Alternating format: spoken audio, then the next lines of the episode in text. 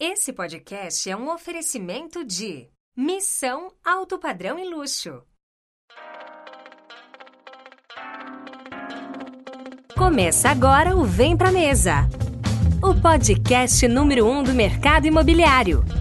A apresentação: Sérgio Langer. Corretor de imóveis. A Plano e Vendas tem um convite para você. Venha realizar milhares de sonhos conosco e trabalhar na melhor house do Brasil. São 60 empreendimentos em comercialização com mais de 8 mil unidades em estoque. Em 2022, teremos ainda 15 lançamentos para movimentar a sua carteira com novidades. As melhores comissões, campanhas, premiações e programas de fidelidade. Seguindo nossa metodologia, aqui você vende, nós garantimos. Venha para a família Plano e Vendas. Vem ser feliz com a gente. Acesse www.vempramesapodcast.com.br barra Plano e Vendas. Seja muito bem-vindo a mais uma edição do Vem Pra Mesa. Estamos abrindo a temporada de 2020. Eu sou o Sérgio Langer e esse é o seu podcast do mercado imobiliário.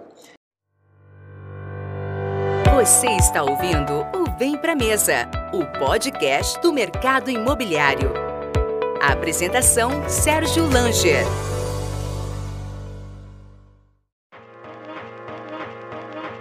Esse podcast é um oferecimento da House. Quer garantir um futuro com seu imóvel? Com seu imóvel plugado na House, a experiência de alugar fica mais fácil, segura e sem complicação. Na House, você conta com máxima rentabilidade, gestão completa e maior liquidez. House, sua casa on demand. 2020 um ano muito promissor para o mercado imobiliário e eu tenho a honra de trazer a primeira convidada do Vem Pra Mesa de 2020, Cecília Rodrigues Maia Anual, a Cecília Maia, CEO da Gamaro, incorporadora aqui de São Paulo. Cecília, muito obrigado. Obrigada a você, Sérgio. É um prazer estar aqui com você e abrir esse ano de 2020 aí. Cecília, você é uma das poucas CEOs mulheres do mercado imobiliário. Por que tem poucas mulheres como CEOs ou com cargos diretivos no mercado imobiliário? Qual é a sua opinião? Excelente pergunta, Sérgio. Espero que a gente consiga mudar e melhorar isso. Eu acho que de uma forma geral, é, isso não se aplica, infelizmente, só ao segmento só de mercado imobiliário. que é muito que... machista, né? Muito. Mais do que outros. É, é, eu acho que é uma, uma realidade que a gente vê ainda em outros setores, não só no, no mercado imobiliário, e que é uma questão que eu acho que cada vez mais está mudando e, e, começa não só no, nos cargos de, de, gestão, de direção, mas também na, na pirâmide mais embaixo. É, e eu acho que é uma questão que, é, infelizmente, vem de muito tempo atrás, né? De como a mulher era vista antigamente, que tinha que fazer um papel de dona de casa e não necessariamente tinha que ir para o mercado trabalhar e ter uma, uma posição profissional que não essa de, de cuidar do lar. E é uma coisa que cada vez mais as mulheres estão, conseguindo se provar, estão conseguindo ser mais respeitadas é, pelo que elas podem agregar, que às vezes é, eu brinco que, que os homens não necessariamente têm a mesma visão que a gente. Então, eu acho que é uma realidade que está mudando, mas que infelizmente a gente ainda enxerga alguns preconceitos nesse sentido. E você está na Gamaro desde final de 2014, né? Você estava me contando. É, a Gamaro, para quem não conhece, é uma incorporadora nova, né? Tem está completando seis anos de mercado. A Gamaro é uma incorporadora que foi é da família fundadora da Universidade AIM Morumbi, né? Então que ela foi criada com um banco de terrenos. Na época saiu é, na mídia 2,5 bilhões, né? Que era, era o VGV. Então todo mundo ficou, nossa, quem que é esse incorporador? Eu lembro que eu sou uma pessoa comercial, quando eu vi essa notícia, eu falei, preciso saber quem que é essa incorporadora.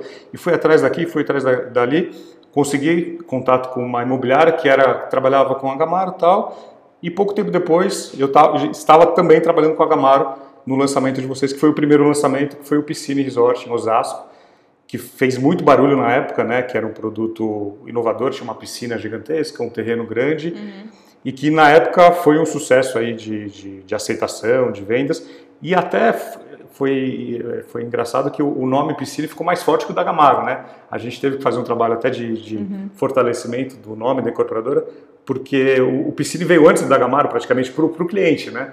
Você uhum. lembra desse, Então, é, a Gamaro, assim, na verdade, a Gamaro como grupo, ela existe desde 2005, Sim. que foi quando a gente vendeu a, a operação da Universidade AMB Morumbi, mas a gente continuou com, com os ativos imobiliários e aí foi quando a gente decidiu abrir uma, uma vertente de patrimônio. Então a gente começou com uma empresa de patrimonial para continuar com a gestão dos ativos que eram locados para a Lauret, que fez a compra da Imbi Morumbi. Tá. E como você mencionou, a gente tinha muitos terrenos que a gente tinha comprado lá atrás, quando a gente ainda era é, universidade, para desenvolver eventuais... Pensando é, no desenvolvimento educacional. Exatamente. Aí em 2014 é, a Ângela, que é a filha do nosso fundador, do nosso fundador, Dr. Gabriel, que também é minha tia, ela teve a iniciativa de olhar para os terrenos que a gente tinha e decidir o que, que a gente ia fazer, se valia a pena a gente vender, se valia a pena a gente incorporar, porque apesar da gente ter todo o histórico educacional dentro do grupo,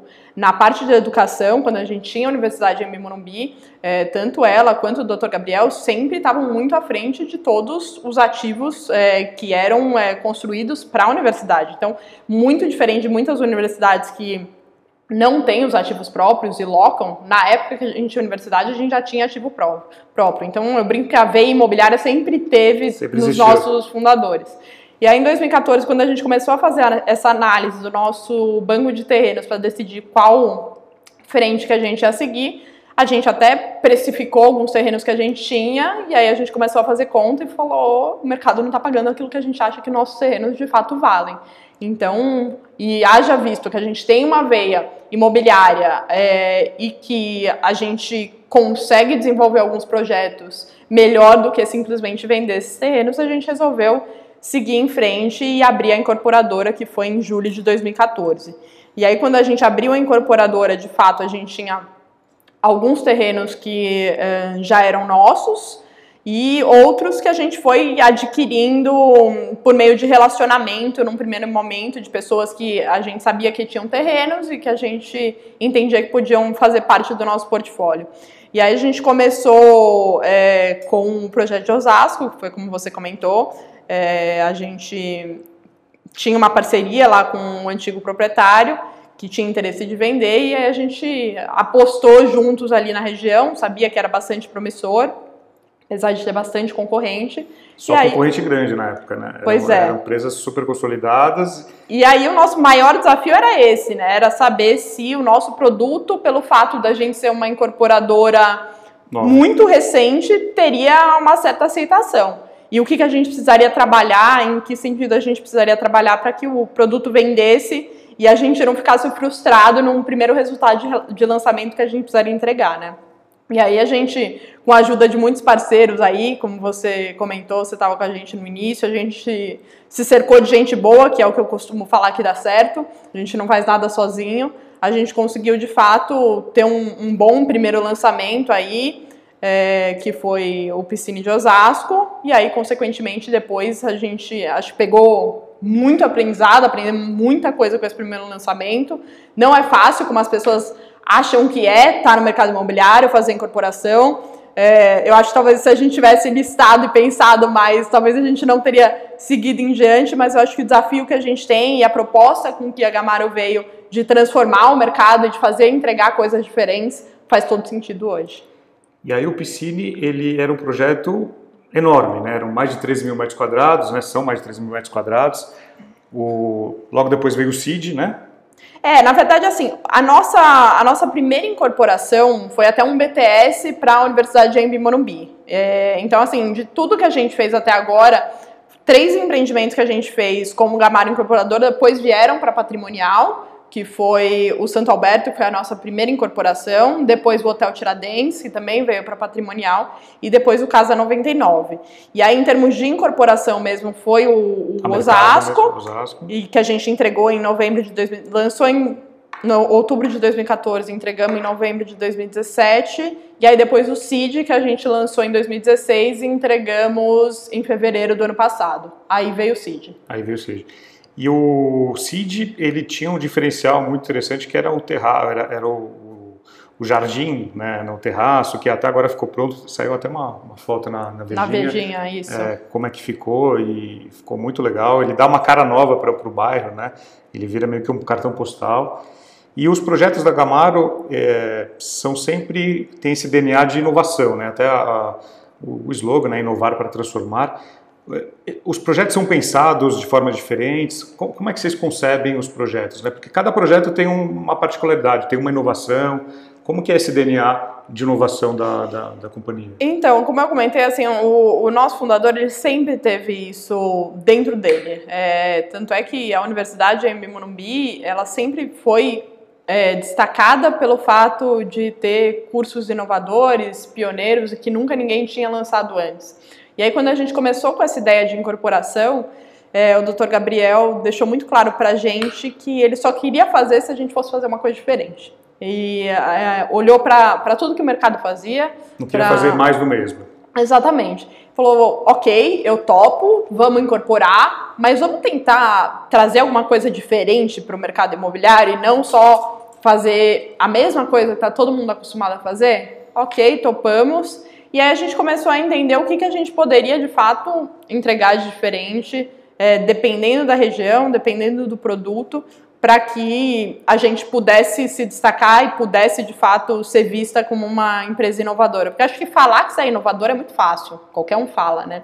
O, o desafio mesmo é, é, na prática mostrar isso. E aí, com o nosso primeiro lançamento em Osasco, é, o que a gente tentou trazer foi realmente uma campanha diferenciada de marketing e dentro do produto trazer uma infraestrutura de lazer que poucos empreendimentos acabam é, trazendo e, e, mostrando que realmente é possível entregar isso mesmo que para um projeto de, de médio padrão.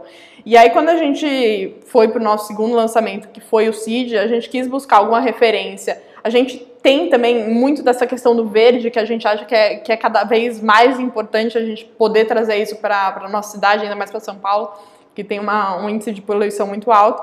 Então a gente foi buscar alguma referência que combinasse esses dois fatores, né? Alguma questão de, de inovação, de trazer um, um, conceito arquitetônico diferente e ao mesmo tempo pudesse é, remeter à questão de, de verde, que é uma coisa que a gente acredita muito. E aí a gente foi lá para Milão, visitou o Bosco Verticale, gostou muito do conceito entendeu que talvez não fosse tão simples replicar aqui para o Brasil, mas estudamos bastante e acabou dando certo.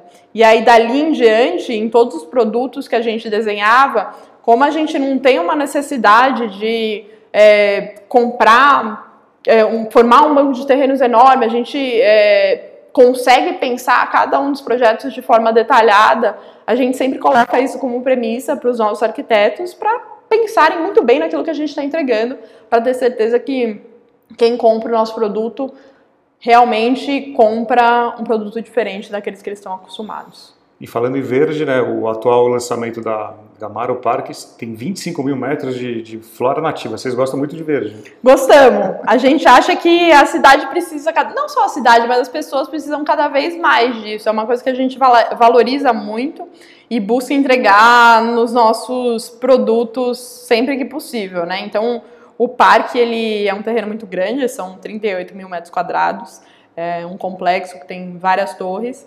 E aí, quando a gente começou a desenhar o produto, também buscamos várias é, referências internacionais. E aí, não podia deixar de, num terreno tão grande como aquele, a gente de novo trazer a questão do verde à tona. Então, foi o mote aí principal da campanha e do produto.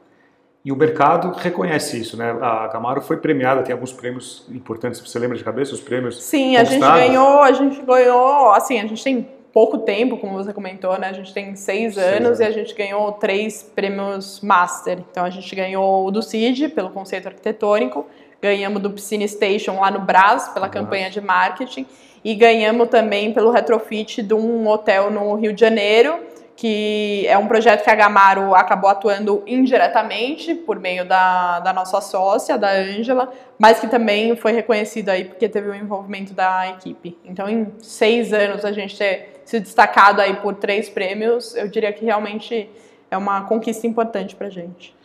E vamos falar um pouquinho da, da, da, casa, né? A casa é um empreendimento residencial no modelo de co-living, né, que nos últimos anos no Brasil vem crescido, principalmente em São Paulo. Você ficou à frente desse, dessa empreitada aí durante algum tempo, né? Foi. O caso ele surgiu, é, na verdade, a ideia inicial do, do projeto era ser um modelo de residencial estudantil. Então, como a gente sempre teve essa ligação com a educação e depois entramos mais a fundo no mercado imobiliário, quando a gente começou a pensar no produto, a ideia era focar única e exclusivamente no público estudantil, ali da região, ativo muito bem localizado, tá ali na casa do ator Cabaluarte e do lado da Morumbi, do lado do INSPER. É Vila Olímpia, né? É Vila Olímpia, sim, você tem muitos estudantes que estudam na região e além do público executivo que trabalha na região. Né? Então, foi exatamente isso, Sérgio, que a gente começou, quando a gente começou a, a estudar melhor o produto, a gente entendeu que se a gente fosse restringir única e exclusivamente para se morarem estudantes ali da região, a gente ia perder uma baita de uma fatia de pessoas que trabalham ali na região e que buscam um lugar para morar e que não precisa de muita coisa.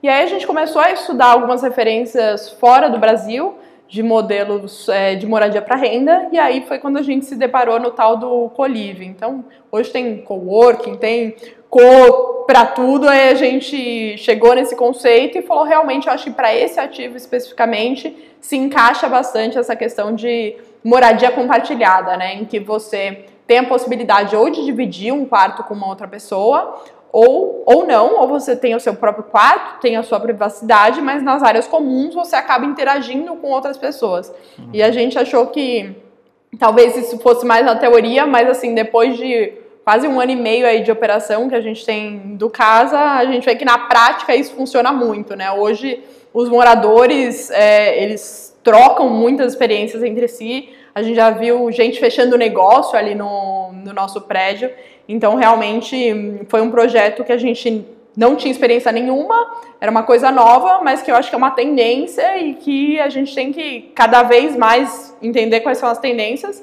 e fornecer o produto adequado para aquilo. E é isso que a Gamaro, de novo, como empresa inovadora, procura fazer. E hoje, então, o Casa ele serve tanto para estudantes quanto para executivos da região. É, hoje eu diria que assim, a gente tem três públicos principais que moram lá. Estudante, que estuda ali ou no INSPER ou na Morumbi. A gente tem jovens profissionais que trabalham ali na, na região. E a gente tem muito estrangeiro também. E é engraçado quando um estrangeiro que vem fazer um curso ou vai trabalhar em alguma empresa aqui no Brasil, eu acho que eles acabam entendendo que esse conceito existe lá fora e aí fazem uma pesquisa e, e acabam se dando com dando de cara com o nosso empreendimento. E além disso, o que a gente procura fazer também é entrar em contato com empresas é, ali próximas da região e oferecer para eles eventualmente algum pacote que faça sentido para eles hospedarem as pessoas em um lugar que tenha cara de casa mesmo e não necessariamente de hotel, que era como eles estavam acostumados a fazer. E são apartamentos cerca de 30 metros quadrados, né? E a, a pessoa pode locar mínimo por um mês e máximo? Então, é, o mínimo de um mês de locação é, não tem período máximo, a gente tem trabalhado com contratos, na maior parte das vezes, de 12 meses ou muitas vezes de 24 meses, mas depende um pouco do perfil. A gente tem pessoas que procuram a gente porque estão fazendo uma reforma no imóvel, não tem onde morar, não querem ir para hotel e ficam com a gente três meses. Mas no caso de reforma, infelizmente é aquela coisa, se esse programa vai ficar três, aí acaba é, estendendo e você acaba ficando um pouco mais. Então depende um pouco do, do perfil que procura a gente. Legal. E o que o, que, que o Coliving traz de diferente que esse público não acharia alugando um apartamento num prédio normal? É, existe uma atmosfera diferente para esse público? É, eu acho que é, o que a gente procurou fazer e, e, que acho que foi um briefing é, bem importante que, que eu passei para a equipe na hora que a gente estava estruturando o modelo era justamente pensar o que, que a gente ia trazer de diferente que se eu for em outro prédio alugar um apartamento eu não vou ter, né? E o que a gente procura fazer no mínimo uma vez por mês, e muitos meses a gente acaba fazendo mais do que uma vez por mês, são eventos, são aulas colaborativas, são trocas de experiências. É, a gente tem um, um, painel lá, logo quando você entra no prédio, que a gente chama de mural do casa. Então lá você coloca, é, por exemplo, tem muito frilas, né, que eles falam. Então, eu sou fotógrafo, se você quiser, você me contata. Eu sou professor de inglês, se você quiser, você me contata. E acabam fazendo muito negócio entre si. e a gente procura sempre é, trazer eventos das mais variadas temáticas aí para que as pessoas possam compartilhar entre si e se conhecerem e, e acabarem é, gerando outros contatos. Porque assim, como é um apartamento pequeno e como muitas vezes a pessoa está indo morar sozinho pela primeira vez, a gente entende que às vezes ela precisa de um, de um, contato com outras pessoas. Então, o fato da gente promover essas interações, é, seja por meio de, é, de eventos com, com marcas ou é, de atividade física, então uma vez por mês a gente tem uma aula de yoga lá no, no rooftop, então as pessoas acabam se conhecendo. A gente acha que isso faz a diferença ali para aquela pessoa que às vezes está indo morar sozinha pela primeira vez e, e que quer conviver com outras pessoas e não necessariamente sabe como, ou muitas vezes estrangeiro que não sabe nem é, onde está aqui em São Paulo, é, ele ter esse apoio, saber que se ele precisar de qualquer informação ele vai ter uma equipe lá à disposição, acho que faz bastante diferença. E a Gamaro pretende é, fazer novos projetos como esse ou esse foi o primeiro? E... Pretende, assim, no, no início a, a nossa ideia era realmente colocar em operação, testar, ver se funciona. Eu acho que a gente teve vários aprendizados. Lá são 243 apartamentos, é bastante apartamento. É, mas eu acho que, como eu comentei, é uma, uma tendência que eu acho que sim faz sentido a gente olhar. Mas é importante sempre pensar no, na localização, ela precisa fazer sentido, ela precisa é, ter realmente um público que, que tenha mobilidade e tenha muita proximidade daquilo que, que faz no dia a dia, que eu acho que é importante. Ele nem tem vaga de garagem, imagino. Ele tem, tem, tem? ele tem, tem vaga de garagem sim, mas a gente é, terceiriza e aí é, a maioria das pessoas que usam o estacionamento não são os moradores de lá. Sim. Porque quem mora lá realmente não usa carro e se locomove muito mais de Uber ou a pé ou de patinete, o que quer que seja. Tanto é que a gente até tem uma estação de patinete ali na frente do, do prédio por meio do parceiro que veio conversar com a gente. Então, eu acho que a ideia futura, sim, é olhar outros empreendimentos nesse sentido. O, a questão é que é, para você começar um projeto desse do zero leva bastante tempo e daqui a três anos a gente não sabe como é que vai estar nosso país, a gente obviamente espera que que esteja bem, mas com uma taxa de juros da forma como está realmente hoje, a questão de aluguel faz muito sentido, né? Mas é, eu acho que é um, um, mercado que a gente tem que ter calma, tem que saber para onde está indo, saber quem que a gente quer atrair, para aí sim ter outros negócios. Legal. E falando um pouquinho da sua chegada na Gamara, vamos recordar. Então, 2014, eu lembro que eu estava aqui, é, a gente trabalhava com a com a parte de comunicação digital do, do Piscine. E você chegou, né? Você é uma menina, mas na época você era mais menininha ainda. Você chegou com um papel aqui de organizar processos, tal, e foi foi subindo, subindo, né? Você entrou como como uma analista de marketing, passou para uma coordenadora de relacionamento, é, depois fez um período de trainee, passando em várias áreas da empresa, virou diretora de propriedades para chegar como CEO. Quando você entrou, você já vislumbrava esse cargo ou não? Você estava se preparando? Você queria só verificar como que era? O que, que passa na cabeça de uma menina de, sei lá, 20 e poucos anos? Então, quando eu comecei aqui, Sérgio, eu tinha 25. 25. 25 Ainda bem que anos. não a idade. Ela é, falei por conta própria. Quando é jovem, assim, entre aspas, dá pra gente falar, né? Mas eu tinha 25 anos e eu vim a convite da minha família, trabalhava em outras empresas e não tinha intenção de trabalhar numa empresa familiar. Então você vai fazer 31 anos. Vou fazer 30 esse ano. Você vai fazer 30? Vou, tô com 29 agora, então virei CEO aos 20, aos 28, porque foi no ano passado, né? Mas quando eu vim para cá foi a convite da minha família. A gente, quando começou com a incorporadora, a Ângela, como eu comentei, estava à frente do negócio é, mas muito mais uma posição de, de conselho é, e menos na execução e na operação, e, e compôs uma, uma equipe dela para começar o negócio. Mas eu acho que, como todo negócio familiar, é, e como o doutor Gabriel sempre fala, é muito bom e muito importante ter o olho do dono ali. E aí eu vim a convite da família. É, Doutor Gabriel, que é o seu avô. Sim, com os meus 25 anos e vim muito mais, é, num primeiro momento, com uma função de realmente entender. Eu não entendia nada de mercado imobiliário, então para mim era uma, uma novidade, um segmento que é, num primeiro momento fiquei um pouco assustada, até para ser sincera. Achei é, que tinha muita coisa para a gente aperfeiçoar. As reuniões de vendas com as imobiliárias você achava normal? Aquele, Nem um pouco, eu não, não conseguia entender como é que uma reunião durava cinco horas para a gente chegar numa. A, a, em nenhum lugar. É, é, muitas vezes em nenhum lugar. E aquilo é, me frustrava um pouco, para ser sincera, no começo, mas depois eu entendi que fazia parte do, do processo, né? E aí, é, eu, antes de eu vir para cá, eu tinha uma carreira no, no, passei pela área de finanças, mas também minha última empresa tinha sido na área de marketing. E aí, é, a minha função inicial aqui dentro, já que a gente é, tinha um plano de incorporação e que a gente sabia que a gente ia ter muito cliente para atender, era estruturar uma área de relacionamento com o cliente que não existia. É, uma então, área de então, pós-venda, né? É. Então, esse foi o primeiro desafio aí que, que me deram. É, mas, obviamente, eu sabia que eu tinha um desafio maior pela frente e que, é, como o negócio sendo da minha família, eu não podia ter um único olhar para uma determinada área e sim precisava ter para a empresa como um todo. Qual é a sua formação? Eu sou formada em administração. administração. É, aí depois, é, em 2016, eu fui atrás de uma pós, então fiz uma pós em negócio imobiliário justamente para entender Entendeu. mais sobre o nosso mercado. E foi válida? Foi, foi super válida. Eu acho que é, a experiência foi mais válida do que a teoria da, da pós. Né? Eu acho que só vivenciando o, o nosso mercado dia a dia que a gente acaba construindo tudo isso que eu aprendi nos últimos anos. Mas aí, aí eu comecei a entender um pouco mais como é que funcionava o nosso mercado, quais eram os principais desafios.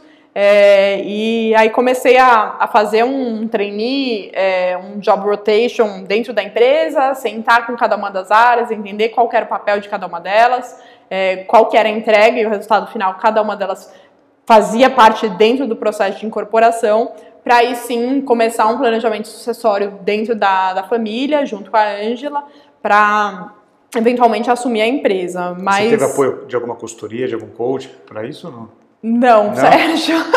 eu tive muito apoio da minha família sempre, que eu acho que é fundamental. É, eu acho que, óbvio, no começo, quando chega aqui uma menina, como você colocou, de 25 anos, vamos colocar que é jovem, que é mulher. Da família. É, da família. É, nem sempre a receptividade é, e a credibilidade que te dão, nem sempre não, acho que quase nunca é, ajudam nesse processo, mas eu acho que acima de tudo, para mim, o mais importante é entregar resultado. Então, se eu sou jovem, se eu sou mulher, se eu sou da família ou se eu não sou, eu estou aqui para entregar resultado e é isso que eu vou buscar e desde o início aqui na Gamaro sabia que era isso que eu precisava entregar. E uma vez que eu tinha confiança, principalmente da minha família, que é o mais importante, é, depois a gente confi é, buscava a confiança do restante, né? Que para mim o próximo passo, obviamente, é da equipe, que sem equipe eu não faço nada.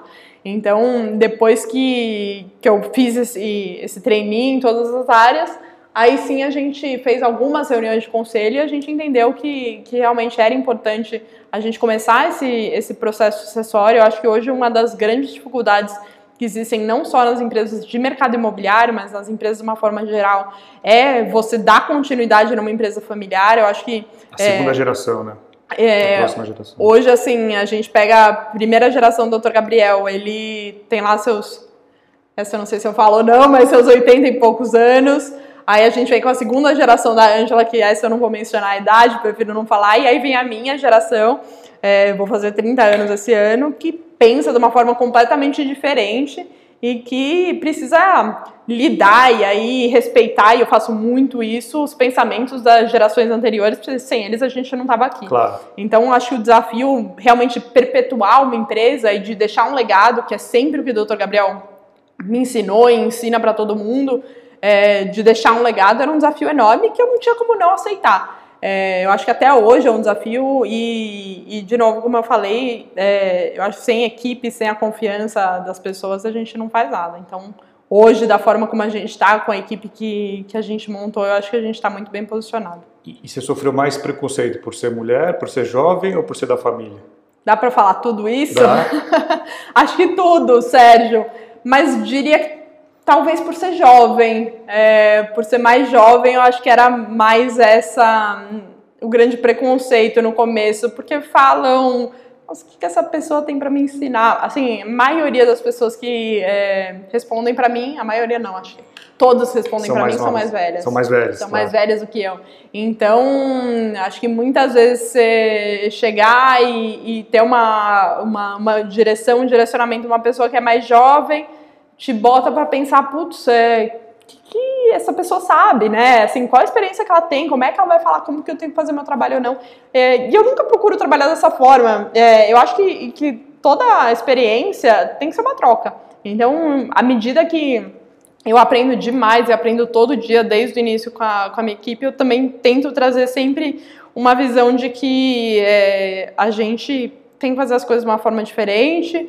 É, eu acho que talvez o fato de eu ser jovem não deva ser encarado como, como uma questão ruim, muito pelo contrário, eu acho que estou aí para tentar trazer coisa diferente, para tentar mostrar que a gente não precisa fazer tudo da mesma forma, que tudo bem a gente errar, nem sempre, é, mas, mas eu acho que é, depois de um tempo que, que você realmente consegue conquistar a confiança e mostrar resultado, no final das contas, que é o, o, o um dos pontos que é o, um dos mais importantes para nossa empresa, depois esquecem quantos anos você tem, muitas vezes eu, nem, nem eu me me considero uma pessoa de 29 anos, às vezes parece que eu tenho 60, de tanto que eu vivenciei assim nos últimos anos aqui dentro, de tanto que eu aprendi com tantas pessoas. E já teve algum caso, é, como você, como já nessa curta carreira de CEO, algum caso engraçado que você possa citar sem citar nomes, lógico, que a pessoa ficou esperando uma reunião com você ou, ou, ou daqui, ou interna ou, ou externa?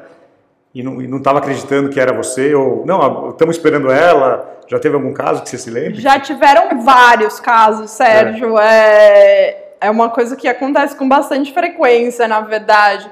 Assim, é, às vezes eu não, eu costumo é, sempre entrevistar todo mundo que, que vai trabalhar aqui na Camaro, não para dar a aprovação final, mas para conhecer a pessoa, porque acho que é importante no conhecer. processo de recrutar, é, recrutamento e seleção. Você se entrevista você, você fala com todo mundo? 100% das pessoas que uhum. começam a trabalhar aqui na Gamara eu converso. Não, de novo, não para aprovar, porque eu dou autonomia para o gestor da pessoa fazer essa aprovação, mas para conhecer a pessoa e saber a história dela antes dela começar aqui na Gamara, né?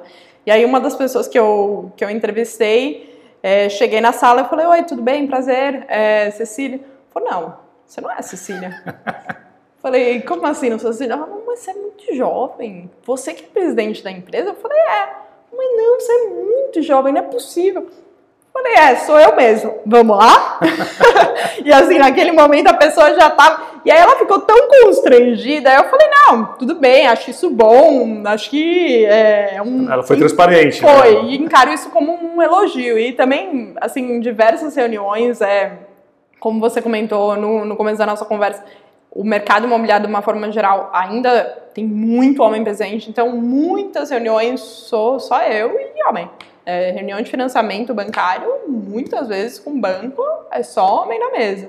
E, e aí, às vezes, você sempre sente, às vezes, um olho torto. É, então, eu acho que acaba fazendo parte, mas acho que depois que te conhecem, as coisas fluem, né? E eu acho que cada vez menos a gente tem que parar de julgar as coisas, as pessoas, né? E se importar com, com, com quem entrega, além de tudo. É, você acaba conquistando o respeito, né? Sim, é, eu acho Ao que invés é de um... impor, né, conquistar, né? É, é um processo, né? Eu acho que, que demora, mas, mas é um processo que é bom e que eu aprendi muito aí ao longo dos últimos anos. E, e como é que você está vendo o, a expectativa do mercado para esse ano de 2020? Né? A gente passou aí por bons momentos, depois por, por uma crise e agora a gente está aí numa crescente. Né? Como, qual é o seu olhar aí depois de seis anos de, de mercado? Como é que você enxerga aí o mercado para 2020? Eu acho que as per perspectivas são muito positivas. Acho que está todo mundo bastante animado, bastante otimista. Acho que tem que tomar cuidado com isso. É, eu acho que no segundo semestre do ano passado a gente já começou a ver uma movimentação de, de retomada, de lançamento. Então, muita empresa que segurou os lançamentos nos últimos anos por conta da crise voltou a lançar e voltou a lançar com, com rapidez. A gente viu muita incorporadora no, no ano passado voltando a captar. Tem muito, muito incorporador esse ano que está planejando fazer IPO. Então, eu acho Sim. que todos os sinais que a gente vê é, em termos de, de mercado e de acontecimentos realmente estão fazendo com que o mercado se movimente. Eu acho que em termos econômicos a gente está num momento bom de Brasil. Acho que essa taxa de juros é uma coisa bastante positiva. Então, eu acho que as perspectivas são, são boas e a gente tem que surfar nessa onda, mas sempre com cautela, sempre sabendo é, o que, que a gente está fazendo e não lançando a qualquer custo, que pelo menos para a gente não é uma necessidade. A Gamaro é, olha para o mercado econômico, Minha Casa Minha Vida, ou é algo que ela descarta? Não, Sérgio, hoje para a gente não faz sentido. Acho que tem gente que faz isso muito melhor do que a gente. Legal.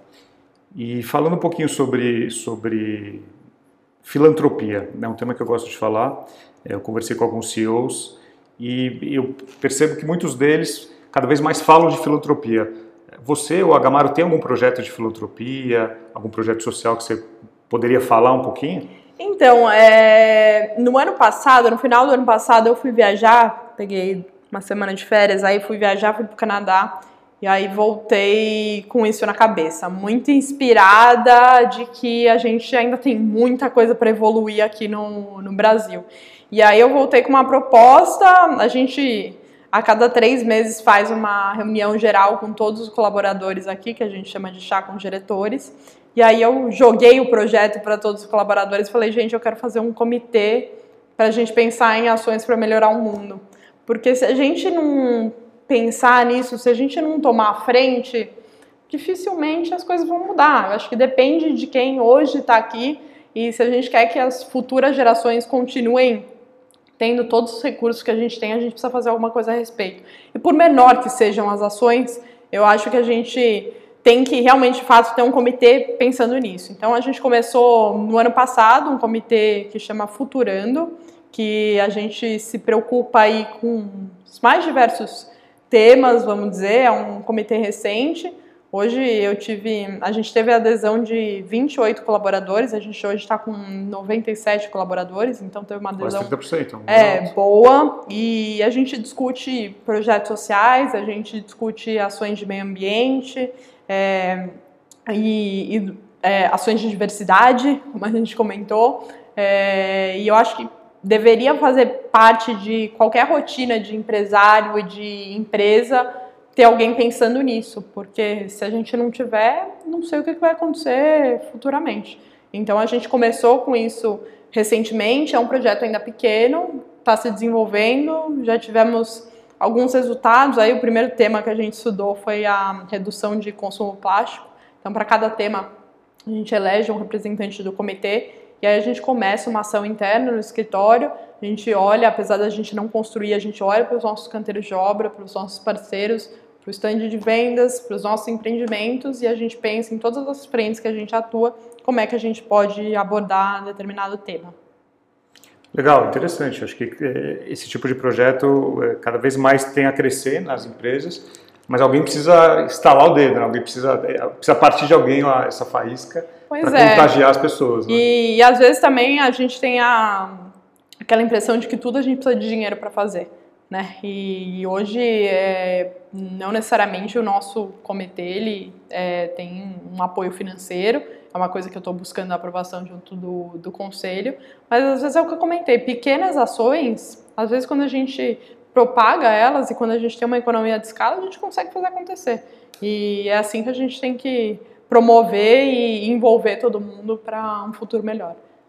Bom, legal. Conversei com Cecília Maia, CEO da Gamaro, incorporadora aqui de São Paulo. Cecília, novamente agradeço. Acho que foi um papo super legal. Parabéns aí pela todo o seu desenvolvimento da carreira. Com certeza você vem aí trilhando um caminho de sucesso e desejo mais sucesso aí para você. Obrigada, Sérgio. Eu que agradeço. Um prazer falar com você e poder dividir um pouco aí da nossa experiência e da nossa empresa. Obrigada.